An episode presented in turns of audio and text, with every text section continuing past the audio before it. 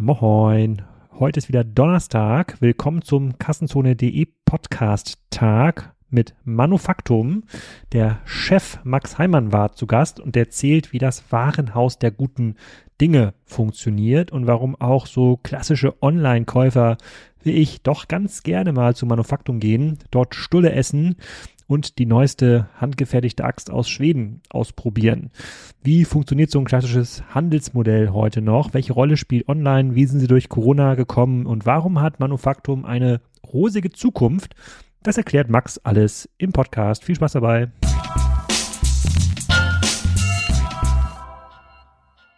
Max, willkommen zum Kassenzone-Podcast. Heute mit einem stationären Thema, würde ich fast sagen. Manufaktum. Das kennt sicherlich der ein oder andere Hörer, aber du musst uns jetzt mal erklären, was Manufaktum eigentlich ganz genau ausmacht ähm, und wer du eigentlich bist und wo wir uns herkennen. Erzähl mal.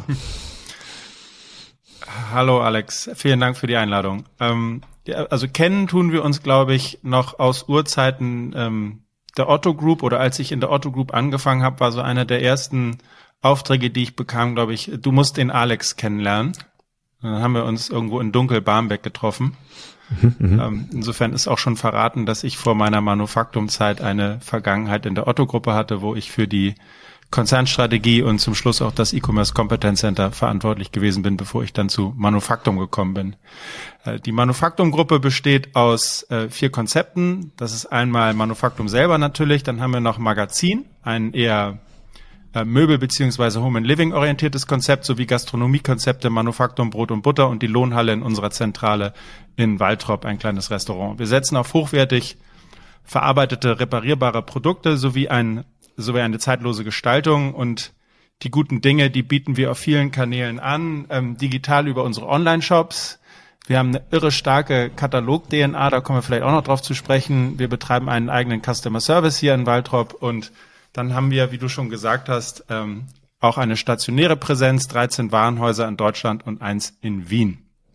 Wir stehen seit mehr als 30 Jahren äh, für bewussten Konsum und haben in unserer letzten Kampagne im letzten Jahr zudem noch dem Wegwerfen den Kampf angesagt. Wir wollen mit unseren Produkten ähm, aus äh, alltäglichen Routinen etwas Besonderes machen und hierfür bieten wir unseren Kundinnen ähm, ein außergewöhnliches Angebot an sorgfält sorgfältig und äh, langlebigen Produkten, an sorg sorgfältig ausgewählten und langlebigen Produkten an. Ähm, das Angebot ist echt äh, wahnsinnig vielfältig und es reicht von der ähm, ja, Armbanduhr bis zur Aufschnittmaschine, von der Garten, Gartenschere zur Gesichtscreme, von der äh, Nachttischlampe zu, ich weiß nicht, der Daunenjacke aus recyceltem Plastik bis hin zum Waterrower, der in deinen Sendungen ja auch schon mehrfach das Thema stimmt, gewesen ist. Das stimmt, Auch die Aufschnittmaschine äh, vor kurzem aus dem Keller ausgeräumt, noch von Oma und Opa ge, ähm, geerbt hier, äh, von den, Schwie von den Schwiegereltern, hat aber einen dankbaren Abnehmer auf eBay Kleinanzeigen ähm, gefunden. Das schien eine vor große rote? Äh, nee, nee, das war so eine graue, aber das schien auch vor also. 40 Jahren oder wie auch wie alt die auch immer ist, schon so konstruiert zu sein, ähm, dass das lange hält. Das war sogar noch mal eingebaut bei uns in so einen äh, in die Küchenschränke, also man in konnte die so Küchen, die man so hochziehen kann. Ja, genau, die ja, konnte man so hochziehen. Ja, genau. Wenn ich von der roten Aufschnittmaschine dann rede ich aber der mit der großen Kurbel, die du auch bei einem bei einem Italiener manchmal siehst, wenn die Antipasti-Teller gemacht werden. Die äh, haben wir auch, so groß geht's auch her. Genau, aber und, ähm, und kannst du mal ein paar Eckdaten zum Manufaktum sagen, außer den 13 Stores, also wie Umsatz, Online-Anteil, was immer ihr für Daten da verratet? Äh, ja, kann ich machen. Ich würde gerne noch, bevor ich, bevor ich mit der, mit dem Water Roar abschließe, noch, noch, ich, ich sag gleich die Details. Ähm, ich würde gerne noch äh, ein paar Sachen sagen. Das ja. eine ist, wir haben neben dem Sortiment natürlich noch ähm, für uns kennzeichnende Services. Wir haben einen, eine Sonderbestellung für Wünsche jeder Art. Wir haben einen Reparatur- und Ersatzteilservice. Das ist, glaube ich, auch besonders wichtig, gerade bei dem Thema Langlebigkeit, Reparierbarkeit. Äh, und wir haben Brot. Also unser Gastronomiekonzept Brot und Butter, wie der Name ja schon sagt, das haben wir an neun Standorten und da haben wir jeden Tag äh, BäckerInnen, die kommen und frisches Brot backen in den extra für uns gefertigten Steinöfen aus Tuffstein aus der Eifel, by the way. Ähm, aber da, das ist nicht irgendwie ein TK-Rolling, der da reingeschoben wird, sondern das ist eben auch echtes Handwerk mit Teig, der Hand geknetet wird, der lange stehen gelassen wird und dann dort gebacken wird. Und deshalb gibt es ausgezeichnetes Brot, das sich wirklich signifikant von dem äh, herkömmlichen TK-Rohling, die man so beim gemeinen Bäcker bekommt, unterscheidet. Ähm, äh, Zahlen mache ich gleich. Äh, vielleicht noch ganz kurz, für wofür, also wir sind zu zweit in der Geschäftsführung, mein Partner Kai Stefan und ich verantworten in Summe die Manufaktum-Gruppe. Ähm, äh, Kai und ich gucken beide gleichermaßen auf Manufaktum. Ähm, ich habe ein stärkeres Augenmerk auf Brot und Butter, er mehr auf Magazin. Äh, und meine Verantwortlichkeiten liegen bei ähm, Vertrieb, also digital und stationär, Customer Service, äh, Logistik, IT und äh, Accounting und Finance. Ähm, und vielleicht noch zu mir selbst, bin in Hamburg groß geworden, habe dänische Wurzeln äh, und wir sind Eltern von zwei Kindern, einer Tochter, einem Sohn. Manufaktum gehört, das ist jetzt vielleicht schon rausgekommen, zur Otto-Gruppe. 100 Prozent. Ähm, so bin ich hier auch gelandet in All Fairness. Also über meinen Job der, in der Konzernstrategie ähm, hat Rainer Hillebrand mich irgendwann mal gefragt, ob ich mir das vorstellen könnte, das hier zu machen. Und da habe ich ja gesagt und bin auch sehr, sehr dankbar für die Möglichkeit. Äh, es wurde mal ähm, aus Versehen eine Umsatzzahl berichtet von Manufaktum. Das ist schon eine ganze Weile Jahre her. Das ist kurz bevor ich gekommen bin. Das waren irgendwie äh, gerade noch nicht 100 Millionen. Ähm, das waren, glaube ich, damals 93,2 oder so. Ähm, wir haben seitdem nicht wieder über Zahlen gesprochen, davor ja auch nicht. Ich kann aber sagen, dass wir seitdem, also bis es zu diesen 93 kam, war das eine relativ stabile Umsatzentwicklung und in den letzten fünf Jahren sind wir sehr signifikant gewachsen, haben sehr deutlich auch den dreistelligen Bereich inzwischen erreicht. Wir hatten vor Corona einen äh, Umsatzanteil digital stationär ungefähr 50-50. Mhm. Insofern ähm, ging uns da in Corona auch ganz schön die, du ganz schön die Düse, ähm, aber sind in der Lage gewesen, über unser Digitalgeschäft, ähm, und da hattest du ja auch ähm, Berührungspunkte mit Manufaktum, als es mal so ein äh, großes Projekt gab, wie man Manufaktum weiter digitalisieren könnte, weit vor Corona. Ähm, da sind zwar viele Sachen nicht so aufgegangen, wie wir sie uns vorgestellt hatten, aber wenn wir diesen Digitalisierungsschub damals nicht unternommen hätten und ja, zumindest mal die Infrastruktur so verändert haben, wie wir das gemacht haben, dann hätten wir Corona und unsere Weihnachtsgeschäfte nicht so geschafft, so dass wir heute eher bei zwei Drittel, ein Drittel sind. Mhm. Digital versus, versus offline. Haben also stationäre Ausfälle in den diversen Lockdowns, die wir in Deutschland und Österreich hatten, digital überkompensieren können. Gibt's den Katalog noch? Ja, also es gibt, es gibt den, äh, es gibt ja mehrere Kataloge. Also es gibt natürlich diesen einen Hauptkatalog, den alle kennen, den du wahrscheinlich auch ansprichst, wo früher eine große Zahl drauf stand, heute sind da irgendwie so Wimmelbilder drauf. Ähm, den gab es letztes Jahr das letzte Mal. Aber wir haben eine Reihe von, also wir haben das, und der hat auch immer mehr bei uns so ähm, enzyklopädischen Charakter verloren. Also der war mal bei irgendwie fast 500 Seiten und zuletzt war der irgendwie bei, bei etwas über 200. Wir haben jetzt aber einen stärkeren Fokus auf die einzelnen ähm, Sortimente gelegt. Also wir haben so, so, wir nennen die internen Kompetenzformate. Also wir haben ein Kompetenzformat Bekleidung, Kompetenzformat Küche, Kompetenzformat Garten, weil das für uns besonders starke Sortimentsbereiche sind und da äh, sprechen wir dann über ja, Inhalte in den in den Katalogen, aber natürlich auch über ähm, die Produkte. Und ich habe ja gesagt, wir haben eine sehr starke Katalog-DNA. Die Art und Weise, wie wir über unsere Produkte sprechen, sie beschreiben, äh, insbesondere im geschriebenen Wort. Ähm, das ist, glaube ich, schon eine besondere Stärke, die Manufaktum hat. Ähm, gibt ja auch so ein Buch, das äh, heißt das Manufaktum Gartenjahr und das nutzen wir, diese Inhalte nutzen wir dann eben auch, um die in den Kompetenzformaten Garten zu spielen oder im Newsletter über das Gartenjahr hinaus dann eben in jedem, in jedem Newsletter, der dann den Garten angeht, ähm, was ist im Jahr, was ist jetzt im, wo sind wir gerade? Im März, was musst du jetzt im März gerade beachten, dann gibt es besondere Tipps für den April und so weiter und so fort. Also das funktioniert für uns ziemlich gut. Wie muss sich jemand, der hier Manufaktum vielleicht noch nicht vom stationären Erlebnis her kennt oder auch nicht vom Online-Shop das vorstellen? Warum geht man da hin? Wir haben ja sonst eher so klassische ähm, Unternehmen, ja, wie du schon sagst, da Sportartikelhändler, da kauft man sich Sachen, wenn man irgendwie Sport machen will. Baumärkte, da kauft genau. man sich irgendwie Sachen, wenn man was bauen will. Fashion-Unternehmen, da kauft man die Sachen, wenn man äh, nicht gern nackig ist. So, wa warum geht man zum Manufaktum?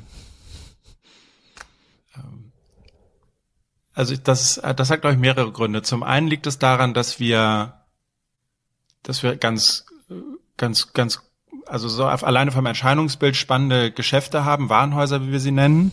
Das liegt natürlich an der Sortimentsbreite. Ich habe einen äh, Freund aus Kopenhagen gehabt, der neulich das erste Mal da war und der war, der war völlig hin und weg, weil er sagt, wo gibt's das eigentlich noch, dass man zum Beispiel so ähm, äh, Rasurzubehör bekommt, ne? Ein, Rasur, ein Rasierhobel, äh, den Pinsel, die Rasierseife, so Sachen gibt's ja sonst eigentlich nicht mehr. Wir sind ja so eine Mischung aus wir ersetzen den klassischen Fachhandel, den es heute irgendwie nicht mehr gibt und machen das aber alles unter einem Dach. Also du kannst also Sportgeräte, einen, einen, einen Laufband, einen, einen Fahrradergometer, das Rudergerät, über das wir schon gesprochen haben, bekommen.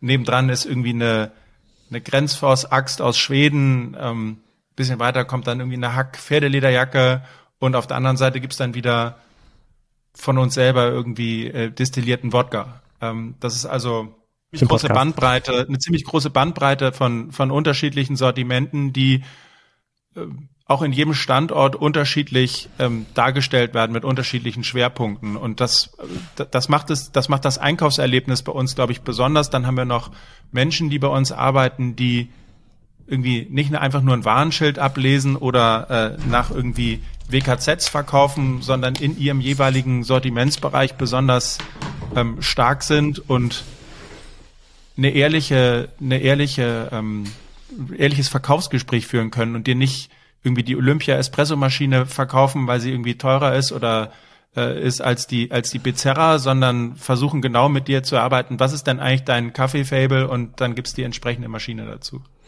Und mhm. dazu kommen diese diese 400 Veranstaltungen im Jahr, die wir machen. Also ich glaube, das macht auch nochmal einen Unterschied. Also wir haben hier in Waldrop, haben wir zwar im Jahr Garten- und Herbsttage, da kommen dann irgendwie bis zu 10.000 Leute an am Wochenende ähm, und gucken sich an, was hier passiert, sprechen mit unseren Lieferanten und gibt's ein großes Programm. Aber wir machen ja auch in unseren Warenhäusern so Sachen wie, wie Schleife und Schärfe ich meine Messer richtig. Also kommen dann abends irgendwie acht Menschen an, um, sind um den Tisch versammelt und dann gibt's einen dann gibt es irre Typen, die einem erklären, wie das funktioniert und äh, die Leute sind beseelt davon, wie, wie sie eben vernünftiges Messer haben. Das liegt daran, dass man bei uns eben ein Messer für, weiß ich nicht, 100 Euro kauft und nicht einen Messerblock bei Amazon, wo du, keine Ahnung, fünf Messer für 50 kriegst. Genauso wie mit den Pfannen, die wir verkaufen. Also es sind schmiedeeiserne, zum Beispiel schmiedeeiserne Pfannen, da kostet eine 50 vielleicht, aber die hält dafür ein Leben lang und nicht wie äh, irgendwie drei Pfannen für 50 mit irgendwelcher Astronautenbeschichtung, die nach 18 Monaten ab ist und ausgetauscht werden muss. Hm. Ich, ich finde das ja auch äh, total sympathisch. Ich, ich, mag auch gerne in den Manufaktumladen gehen. Dadurch, dass ich aber selten in der Stadt bin, komme ich äh, gar nicht mehr dazu.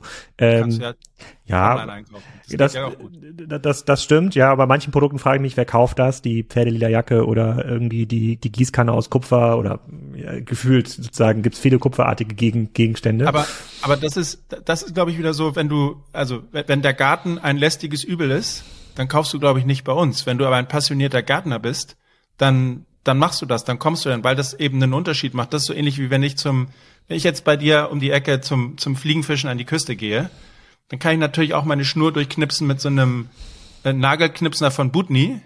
Ich habe aber einen, ich habe aber ein amerikanisches Teil von einer amerikanischen tollen Firma und bilde mir jedes Mal ein, der, der hat irgendwie 30 Dollar oder so gekostet, bilde mir aber ein, bei jedem Knipsen dass es anders klingt, dass sich anders anfühlt. Ich gehe damit anders um, ähm, als mit so einem Teil, dass du einfach von dem an für das lästige Übel gekauft hast. Hm, ver verstehe ich. Da, da, ja. da, da, da machen wir, da machen wir, glaube ich, einen echten Unterschied mit den, mit den Produkten, mit den gut ausgewählten Produkten, die wir verkaufen. Also es ist keine klassische Bedarfsdeckung, ja, meine Gießkanne ist kaputt, ich brauche mal schnell eine neue aus dem Baumarkt, sondern es ist eigentlich immer so ein emotional aufgeladener Kauf. Wenn man sich dann ja. diesen Rasierpinsel kauft oder diesen, äh, diesen, diesen Angelschnurknipser oder die gusseiserne nicht, aber Kanne, aber ja nur meine persönliche ja. oder die Axt zum Beispiel ist ja ein sehr funktionales äh, ähm, Gerät, dann ist das bei euch immer mit dem äh, mit so einem Thema verbunden. Ähm, Verstehe ich. Äh, wie wie hat sich denn der ganze Lieferantenmarkt entwickelt? Also du hast ja schon gesagt, der klassische Fachhandel stirbt so ein bisschen aus, ne? sozusagen der sozusagen der ist diesem ganzen Druck der Online-Anbieter nicht mehr so richtig gewachsen. Da gibt's dann im Grunde nur noch dann regionale Fachhändler, wo dann irgendwie äh, die beiden Generationen zusammen im Laden stehen, denen gehört das ähm, Gebäude und solange es das noch irgendwie gibt, dieses Setup, bleibt das erhalten. Da kann man dann vielleicht auch nochmal so einen ähm, Rasierpinsel oder so ein Rasiermesser kaufen, aber in der Regel irgendwie nicht. Meistens ist das so Ele Elektrozubehör, finde ja. ich dann noch im Fachhandel.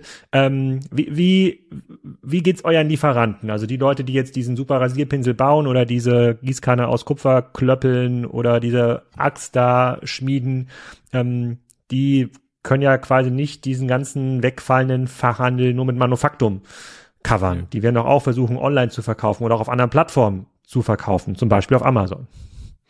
Äh, ja, wobei wir also das nicht so, also wir, wir erleben also das bei Amazon zum Beispiel nicht so stark wie andere, warum auch immer.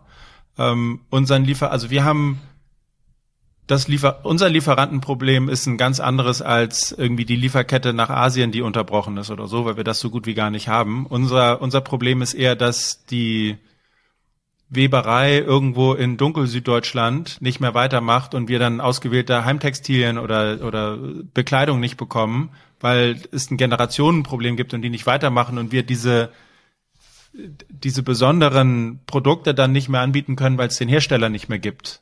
So, das ist, das ist das viel größere Problem für uns, dass wir eben weiter irgendwie unsere Product Manager, unsere Trüffelschweine, wie wir sie nennen, dass die, dass die äh, wirklich, dass das Suchen immer schwieriger wird, diese kleinen Manufakturen zu finden.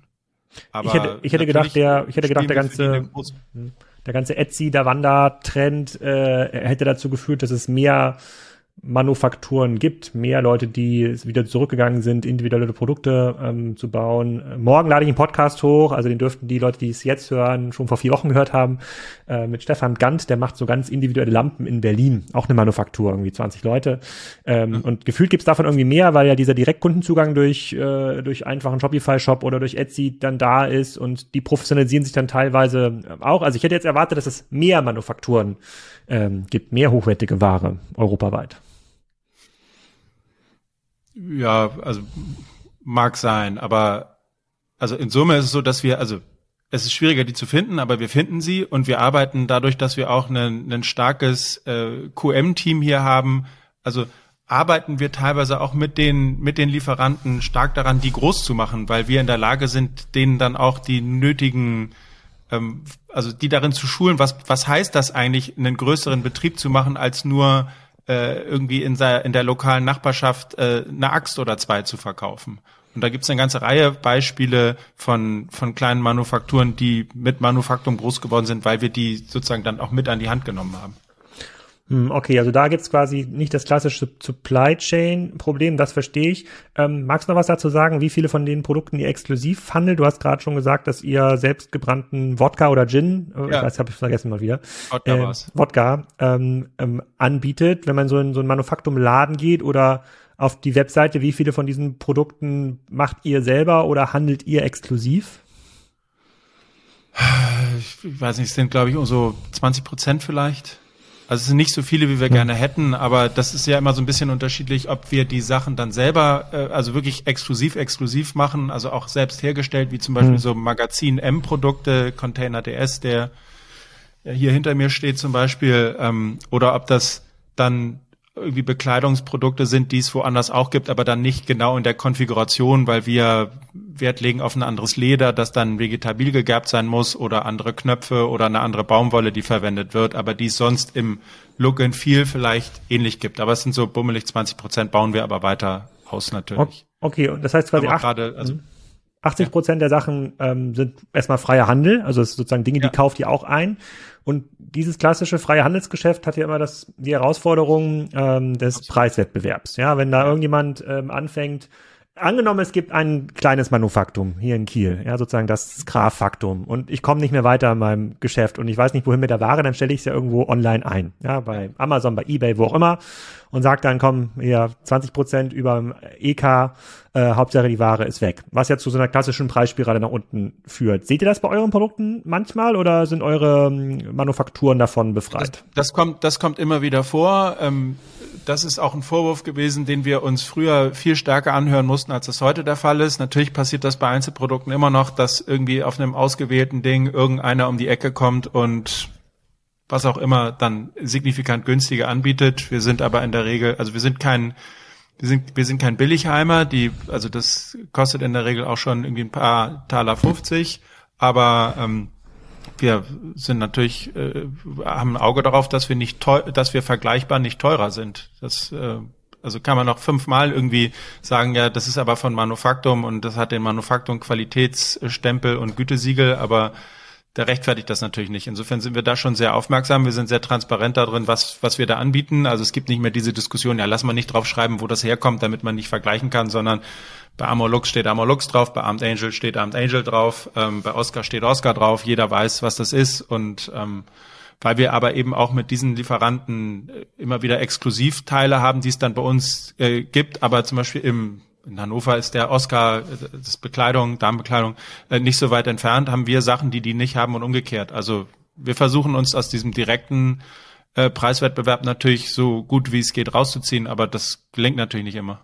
Mhm. Aber mhm. wir haben also wir haben nicht so sehr das, das klassische Amazon-Problem. Wir haben auch nicht den einen Wettbewerber, weil es schon extrem ähm, komplex ist, was wir hier machen durch die Sortimentsvielfalt und die Sortimentstiefe und Breite, die wir haben ähm, hat das, glaube ich, einen Grund, dass es jetzt nicht den einen Wettbewerber Copycat von Manufaktum gibt, weil es schon irgendwie recht kompliziert ist, das alles zu managen. Aber es gibt natürlich, ähm, also insofern haben wir auch nicht dieses wahrscheinlich so, so Feindbild wie äh, ein About You guckt auf Zalando und Otto guckt auf Amazon. So, das haben wir nicht. Aber wir haben natürlich ähm, spezialisierte Wettbewerber für die Küche, wir haben spezialisierte Wettbewerber für den Garten, wir haben spezialisierten äh, Wettbewerber für ähm, Home and Living und Möbel. So ähm, insofern haben wir da in jedem in jeder Kategorie einzelne Wettbewerber, wo wir zusehen müssen, dass wir ein Versprechen unseren Kundinnen machen können oder liefern können, dass es wert ist, zu uns zu kommen. Bislang funktioniert das.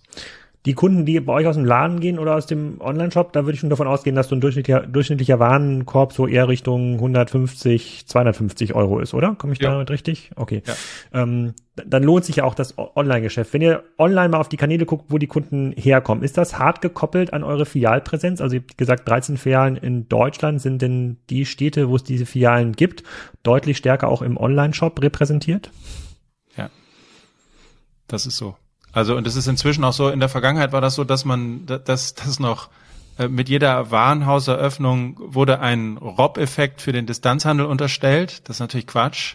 Ähm, äh, es ist sehr, also wir können das sehr deutlich sehen, dass wir, äh, also dass die, dass die Schichten oder dass die, die Zelle, keine Ahnung, Hannover größer wird, wenn ein Warenhaus kommt, dass die Zelle Hamburg größer wird, wenn ein zweites Warenhaus kommt, weil wir schon merken, dass wir ähm, damit auch äh, neue Kunden gewinnen, äh, was für die Marke tun, was fürs Erlebnis tun ähm, und dass das für uns ein ja ein Kanal ist, der der funktioniert und auch in sich profitabel ist. Also die Warenhäuser sind keine reine äh, Markenveranstaltung, die da ist, um irgendwie Hallo zu sagen, sondern die muss auch in sich funktionieren und das tun die auch. Und äh, wenn sie das nicht tun würden, dann würden wir sie nicht betreiben. Hm. Ist es denn so, durch die gestiegenen Online-Werbepreise, in den, durch Corona hat sich ja sehr, sehr viel Werbedruck in die Online-Kanäle verlagert. Da hat der Tarek in verschiedenen Podcasts auch mal darüber erzählt, aber das hört man eigentlich aus, von jeder Ecke, dass es zunehmend schwerer, schwerer wird, in der ersten Order online überhaupt profitabel zu werden. Werden dann Warenhäuser auf einmal wieder attraktiver, wo man dann sagt, okay, wenn das jetzt der Trend ist, und der Trend scheint ja anzuhalten, ähm, kann es für uns durchaus sinnvoll sein, keine Ahnung, doch nochmal in eine Kleinstadt wie Kiel zu schauen, ob es da attraktive, äh, ähm, attraktive Flächen gibt und einen Manufaktumladen zu öffnen. Besser als äh, komplett Kiel mit Facebook und Google Ads Anzeigen zu überziehen. Ja. Also, also wir, wir intern haben wir sehr klar ähm, die Parole ausgerufen, Digital is where the money is und Digital first. Da konzentrieren wir uns sehr stark drauf, weil wir da noch ordentlich zu tun haben und wir haben ja auch ähm, im Rahmen unseres Wachstumsplans entschieden, dass wir jetzt ähm, digital international wachsen wollen oder dass wir internationalisieren, aber digital zuerst, weil uns das der deutlich ähm, einfacher und effizientere Weg äh, erscheint, als irgendwie in Amsterdam ein Haus aufzumachen und dann mal gucken, ob es funktioniert. Der Weg ist jetzt andersrum. Äh, das heißt aber nicht, äh, wir haben aber trotzdem unsere Parole weiter aufrechterhalten, dass wir sagen, wir versuchen jedes Jahr noch ein weiteres Haus aufzumachen, weil das für uns äh, funktioniert. Das ist ein Prozess, den wir sehr, sehr gut beherrschen. Also und wir so ein Warenhaus ehrlich gesagt auch in 0, nichts aus dem Boden stampfen können. Da haben wir unsere Dienstleister, da haben wir unsere Architekten, mit denen wir eng zusammenarbeiten. Und wenn wir einen Standort haben, dann geht das. Das ist aber natürlich immer so eine Frage mit ähm, findest du in Kiel jemanden, der bereit ist, äh, auch eine entsprechende, ähm, also das muss für uns ja auch passen. Also wir zahlen keine Mördermieten, das ist immer so, deshalb lassen wir viele Sachen liegen, weil es immer noch verrückte Vermieter gibt, die meinen, sie könnten da irgendwie mittlere dreistellige Quadratmeterpreise in den deutschen Großstädten verlangen. Das ist total absurd. Dann reden wir Aber über Monats, Monatsgebühren oder? Knall, das sind die Monatsgebühren oder die Jahresgebühren? Also sagen wir mal 300 Euro pro Quadratmeter. Nö, aber es gibt ja, gibt ja immer noch Angebote, wo die Leute 100 Euro auf einen Quadratmeter haben wollen. Pro Monat. Und denkst so, hallo? Wie? Pro Monat. Ja, ja, klar, pro Monat. Wie groß ist so ein Store bei ja, euch? Ja. 500 Quadratmeter? Oder kleiner? Äh, ja, wir haben ja, also bisher waren die so 600 bis 1000 Quadratmeter groß. Und ähm, wir haben ja dann in Corona, seit oder in Corona haben wir zwei Läden aufgemacht, äh, drei Läden aufgemacht, die auf einmal nur noch 300, 350 Quadratmeter groß sind.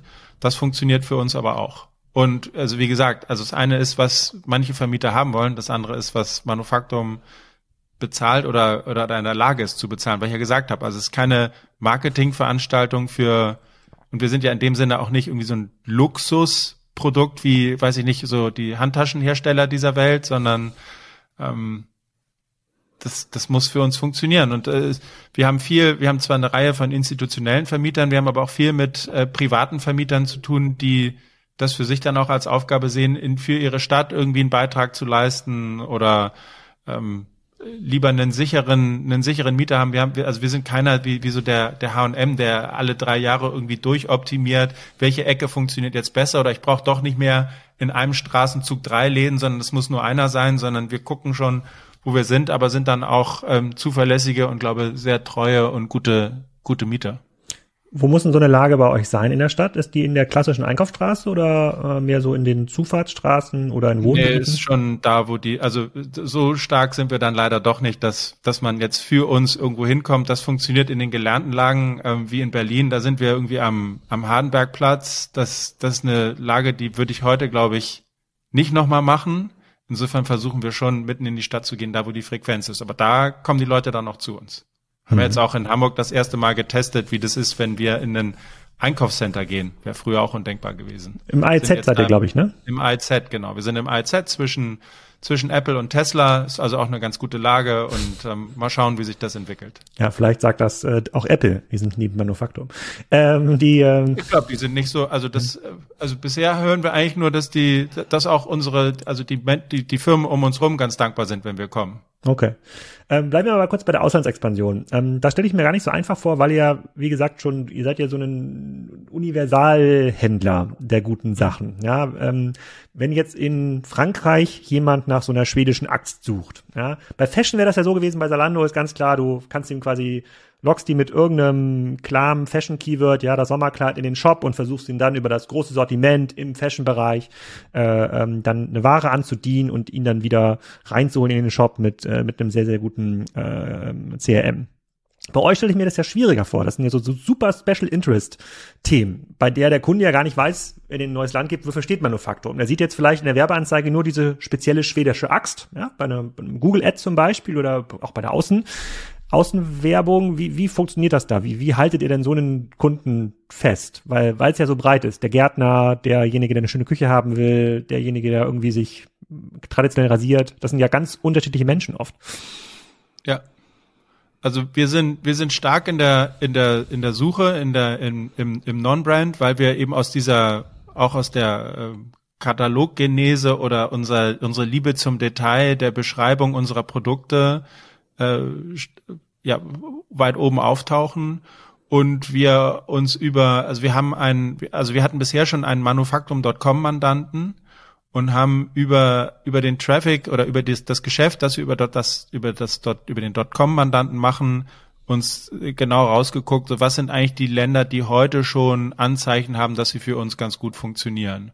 Und so haben wir die Niederlande ausgewählt, ähm, dazu dann eben noch so, ja, wie funktioniert, also wie, wie online-affin sind die sowieso und so weiter und so und, und was ist so, der Kulturkreis ist, springt ja an auf so, könnte der anspringen auf so ein Konzept wie Manufaktum und äh, dann werden wir das äh, versuchen mit den Mitteln, die wir hier auch haben, also ähm, äh, Google Shopping, äh, SEO Non-Brand, ähm, da mal gucken, wie es weitergeht, mal gucken, wie das mit, mit Social funktioniert, das was, was bisher für uns nur so mittelgut funktioniert hat. Ähm, das ganze Display-Zeug hat, hat für uns auch bisher äh, gar nicht funktioniert, haben wir wieder bleiben lassen. Mal gucken, ob wir da nochmal eine, einen neuen Angriff wagen. Aber ähm, werden über unsere klassischen ähm, Kanäle versuchen das in den, in den Ländern auch zu machen, aber haben da auch einen vorsichtigen Ansatz gewählt und gehen jetzt nicht irgendwie, äh, also wir werden es nicht ganz so, ganz so radikal krass wie, wie About You machen können. Auch mit weniger Marketing-Bums leider. Funktioniert es mit Influencern? Irgendwie so einen, ein, ein alter weißhaariger Gärtner mit einem besonders gepflegten Bart zum Beispiel? Ja, aber immer in einer sehr kleinen Community. Also das okay. ist, äh, das geht schon, machen wir auch, aber das ist, ähm, haben da auch ausgewählte, aber ähm, auch das ist eher noch ähm, Sparflamme mal gucken. Ist jetzt auch nicht so, dass wir sagen müssten, es muss jetzt irgendwie ein großer Koch her, der für uns irgendwie sein Bild in die Kamera hält. Glauben wir nicht so dran. Mhm. Wie oft kommt denn so ein klassischer Manufaktumkunde zu euch? Ja, inzwischen ist der ähm, jedes Jahr da. Oh, okay. Etwas, und etwas mehr, et, etwas, also früher waren das irgendwie, als ich anfing, hieß es so ja alle 18 bis 24 Monate. Inzwischen sind wir deutlich unter einem Jahr.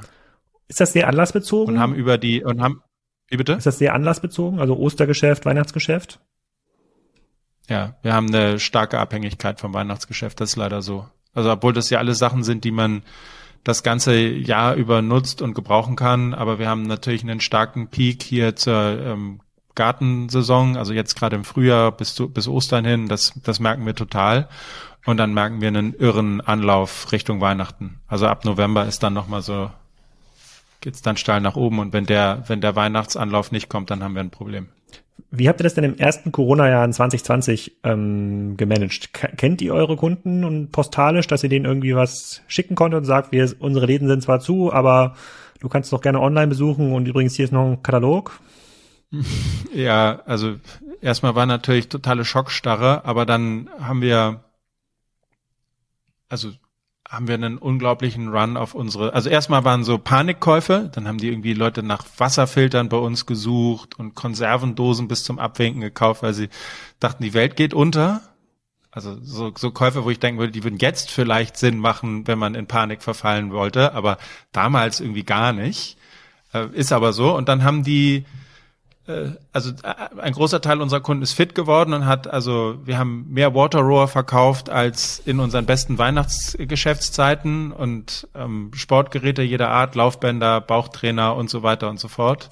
Ähm, Küche ist komplett durch die Decke gegangen, aber die Menschen haben sich auch total eingerichtet. Also ich glaube, du hast mit Flo neulich darüber gesprochen, ne? also inwiefern sich das bei den Möblern auswirkt, ja. dass dass Corona ähm, was der Corona-Effekt ist. Und also das kann man schon merken, dass wir, dass die Menschen sich irgendwie cozy Homes eingerichtet haben, da total Gas gegeben haben. Merken wir jetzt auch in unserer äh, Bevorratung, dass wir da an der einen oder anderen Stelle vielleicht hätten besser aufpassen müssen, dass wir jetzt ein paar äh, ordentlich Stühle, ordentlich Stühle da haben, die halt nur einmal gekauft werden.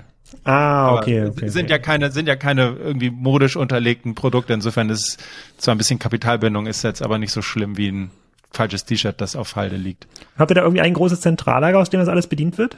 Ja, wir haben ähm, ein großes Zentrallager hier in Dortmund um die Ecke mit unserem Partner Renus. Ähm, das hat, das hat in Corona und in den Weihnachtsgeschäften äh, echt gut funktioniert. Wir hatten einen, also wir hatten eine, einen Katastrophenfall vor Ostern 2020, der hat uns Customer Service mäßig auch hart ins Kontor geschlagen. Ich glaube, äh, der Kollege von, von äh, Sportiti hatte das auch berichtet, dass am Anfang Customer Service komplett überlaufen wurde. Ähm, das hat ein bisschen gedauert, bis wir uns da gefangen haben, aber inzwischen ähm, sind wir da wieder auf Spur und können auch über die ähm, über unseren NPS sehen, dass die Kunden uns das langsam wieder verzeihen. Aber das hat sehr lange gedauert. Aber wir hatten halt also Faktor drei und Faktor vier mehr ähm, Anrufe und Mails als in unseren stärksten Weihnachtszeiten. Und das mit weniger Personal, das ist halt nicht aufzufangen gewesen, leider.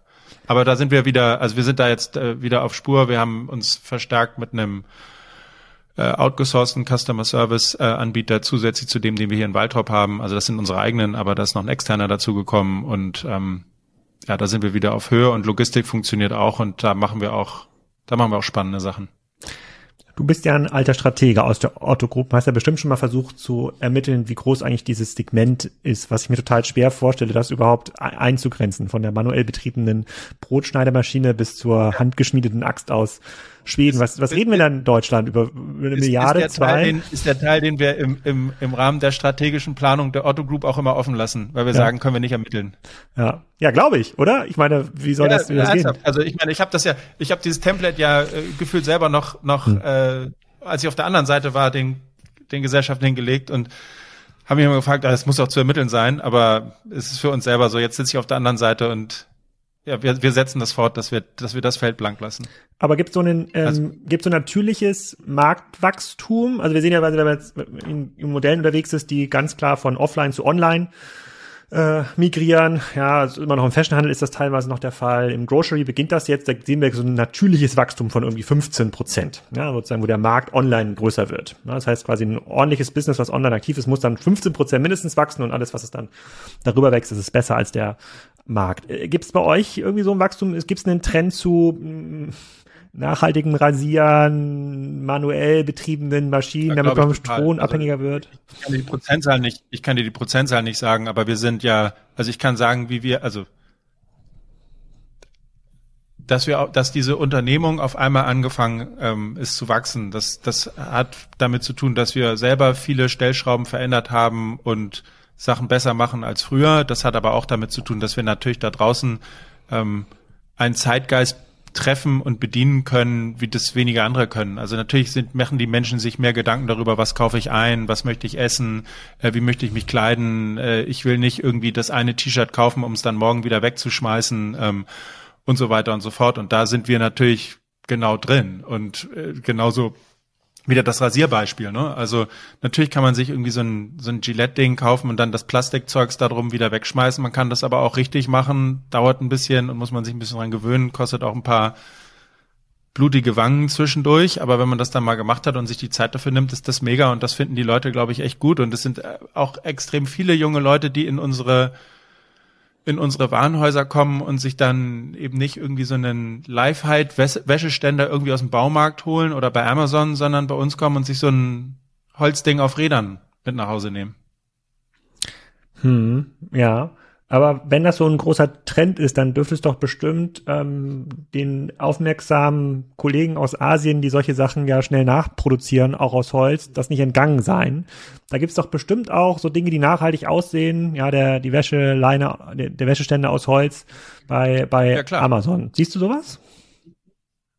Ja, gibt's ja auch bei, ich hatte irgendwann mal so eine Diskussion mit irgendwem vom Spiegel, da gab, da wurden dann so, das sind dann zwei, zwei Besen, die sehen ähnlich aus. Der eine kostet bei uns, ich weiß nicht, was er kostet, und beim Baumarkt kostet er einen, einen Bruchteil davon so. Ist aber das eine ist hier in Deutschland irgendwie handgefertigt und gemacht und das andere ist irgendwie, mal übertrieben gesagt, äh, Kinderarbeit aus China, so. Ähm, aber da sind wir wieder dabei, ist es das notwendige Übel, in den Garten zu gehen und dann mit diesem Besen zu arbeiten, dann ist es dir vielleicht egal, wenn du aber sagst, ähm, ist irgendwie meine Passion, ich stehe drauf und mir ist wichtig und ich gucke auch hinter die Kulissen und die Infos dazu, die bieten wir ja an.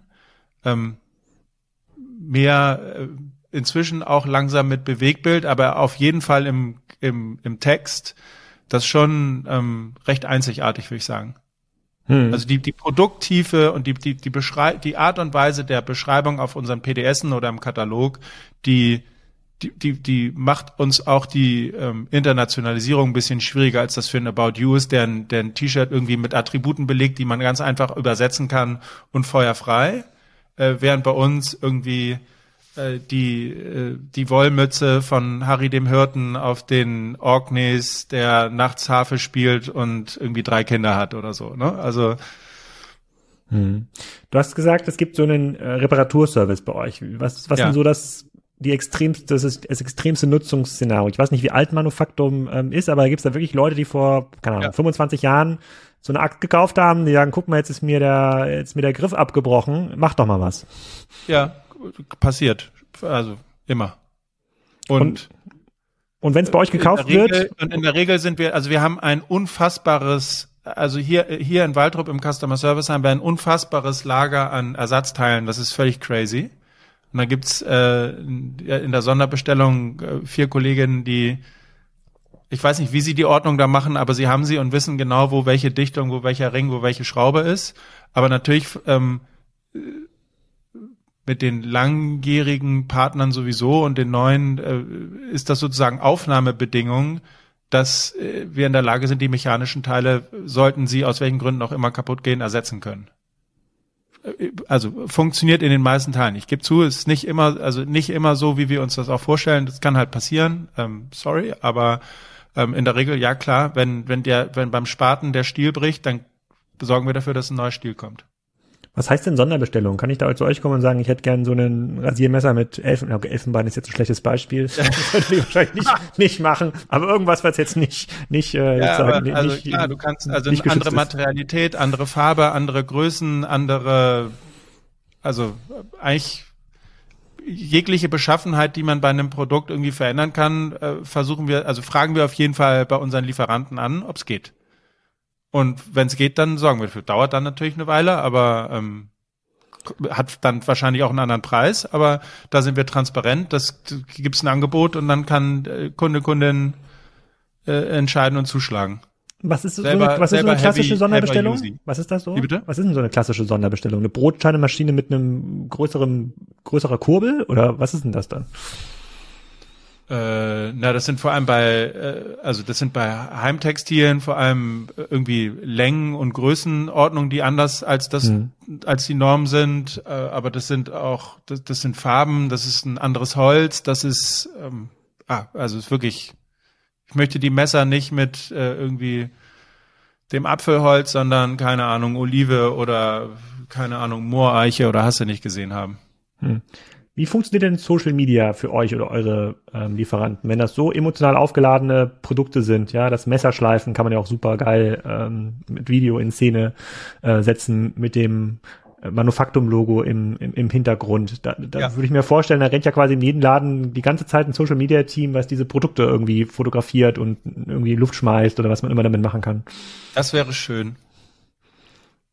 Ist nicht so? Das wäre schön, wenn wir das hätten. Ähm, also das, das, das funktioniert, das funktioniert für uns, aber wir sind da leider noch nicht so weit, wie wir das gerne wären, was auch irgendwie mit den mit der mit der mit der Kapazität, die wir hier haben, zu tun hat. Wir sind eine überschaubar große Truppe hier in Waldrop äh, mit irgendwie 120, 150 Menschen, die hier arbeiten über alle Bereiche hinweg und ähm, also beim Thema Bewegtbild entwickeln wir uns, finde ich, super weiter, aber das ist, das ist, ähm, das ist leider noch nicht ganz da, wo wir hinwollen, aber wir sind da, also wir haben jetzt, also wir halten da inzwischen wirklich auch bei jeder Gelegenheit drauf. Wir machen genau das, was du gesagt hast, irgendwie, dass wir so ein Messerschleifseminar filmen, aber auch unsere haben wir jetzt gerade gemacht für den für die äh, neue Bekleidung, dass wir die Shootings da auch gefilmt haben und daraus Bewegtbild gemacht haben. Also äh, wir lernen dazu.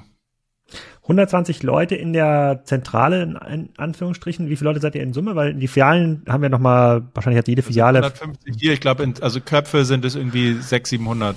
Okay. Also natürlich, also was, also die, die Warenhäuser, aber insbesondere auch die Gastronomie, ne? Also da sind ja auch nochmal eine ganze Menge Menschen, die arbeiten. Sind an jedem, an jedem der äh, 13 Standorte sind da immer solche Brot- und Butterrestaurants direkt mit nee, dran? An neun. An neun. Das heißt, ihr betreibt ja. neun Restaurants noch dazu. Ja. Und in diesen Und das ist natürlich auch was, wie bitte? In diesen Restaurant, was gibt's da auch irgendwelches ganz besonderes Essen, alte, alte Rezepte zum Beispiel? Ja, es ist, es ist, es ist viel rund um, um, um unser Brot, um unser Sauerteigbrot. Ähm, ist jetzt keine Riesenkarte, dafür sind die Betriebe alle zu klein, aber das ist alles, also Brot und Butter, der Name ist Programm, also es gibt alle möglichen Formen von Stullen und dann gibt's immer eine kleine Suppe oder eine Quiche oder was man eben bei uns im Backofen noch, noch so zaubern kann. Hm, das aber das, ähm, ja, es ist auch, es ist super. Aber auch da haben wir natürlich wie alle anderen auch, also wir haben ja nicht nur das Problem, dass wir ähm, Menschen für die Zentrale suchen, sondern also wir, wir, wir spüren den Fachkräftemangel von der Gastro bis zum Softwareentwickler. Hm. Aber ihr habt noch kein Mehlproblem. Aktuell ist es ja gerade so, ich hoffe, wenn der Podcast ausgestrahlt ist, gibt es das Mehlproblem nicht mehr, aber es gibt überall das Mehl ausver äh, ausverkauft. Sogar bei Amazon dauert es mittlerweile mehrere Wochen, bis Mehl ähm, ankommt. Da seid ihr in der Gastro noch nicht betroffen. Nein, da sind wir mit unseren kleinen lokalen Mühlen oder der kleinen ähm, Mühle zusammen. Wir sind ein verlässlicher Partner für die und die für uns. Das stimmt. Wahrscheinlich ist ja im Manufaktumladen noch so ein kleiner Schleifstein, den man für zu Hause kaufen kann. Dann könntet ihr noch quasi zum Bauern fahren und äh, äh, das den Weizen direkt. Genau. Schleifstein genau. haben wir, Mühlstein ja, haben wir noch nicht. Mühlstein, genau. Äh, Mühl meine mein ich auch. Mühl, äh, Mühlstein ist da, ja. ist da im Laden. Okay, sozusagen Digital First. Bleiben wir mal ganz kurz nochmal bei dem äh, ähm, Thema.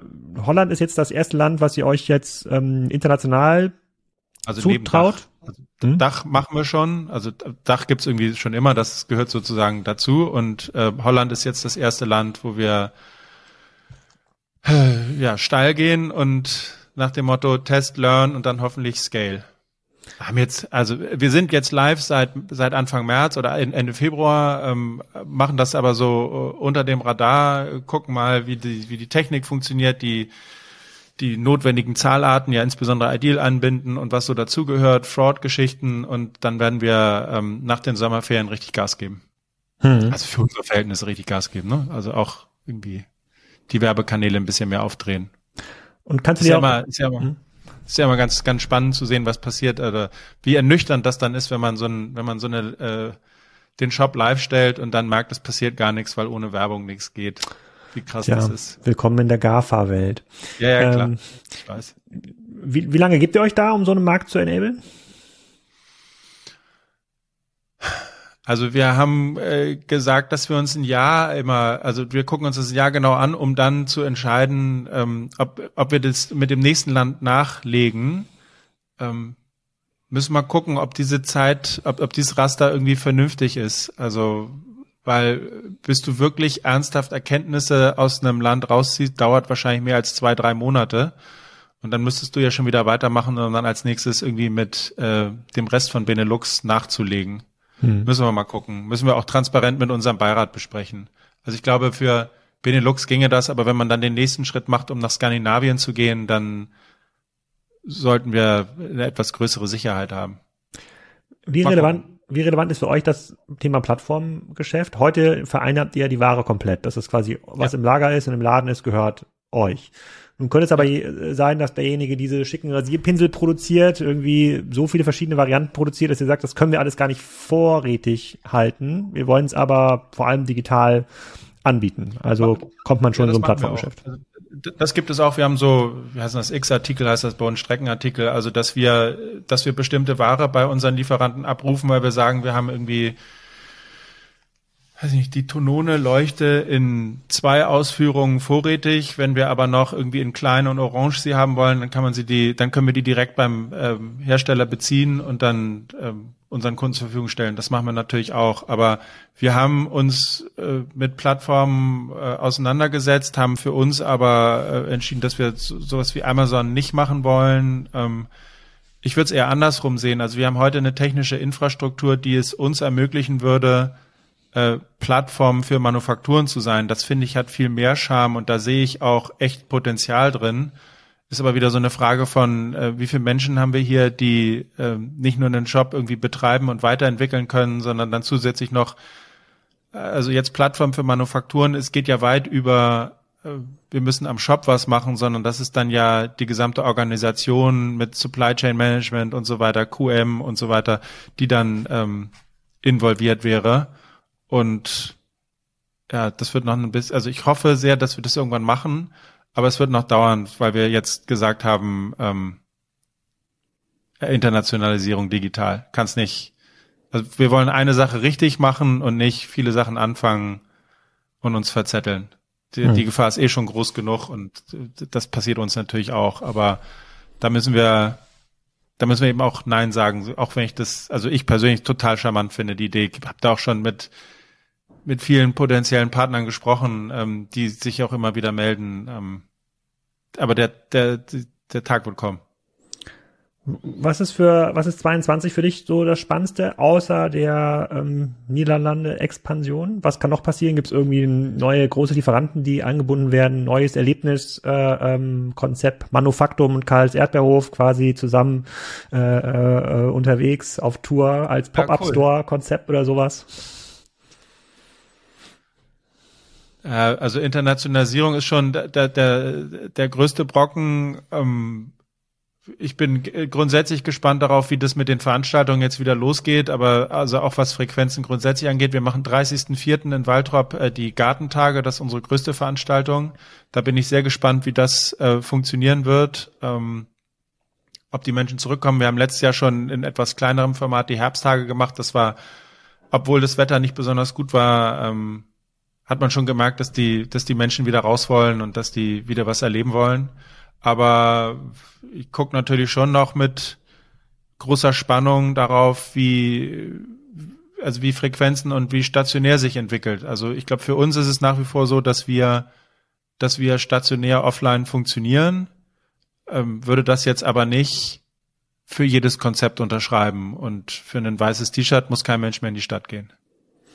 Das ist ein sehr schönes, ein sehr schönes Schlusswort. Äh, ähm, äh, das kann ich ja dem äh, sozusagen dem Karstadt-Geschäftsführer, wenn er hier das nächste Mal im Podcast sitzt, äh, direkt mitgeben. Nee, der hat bisher nicht zugesagt. Ähm, da gibt es bisher keine bisher keine Kassenzone-Kooperation. Ähm, Schade.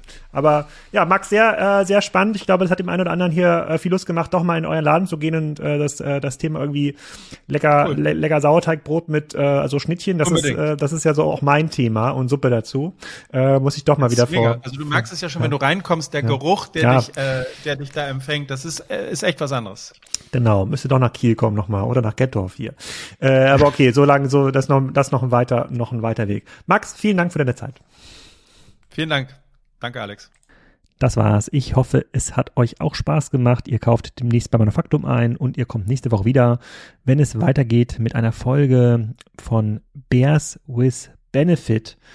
Ganz spannendes Geschäftsmodell. Ich war auch ganz hin und weg. Ähm, wieder aus dem Food-Bereich, hohe Margen, selbst aufgebaut, hohe Deckungsbeiträge. Also man kann online noch eine ganze Menge machen.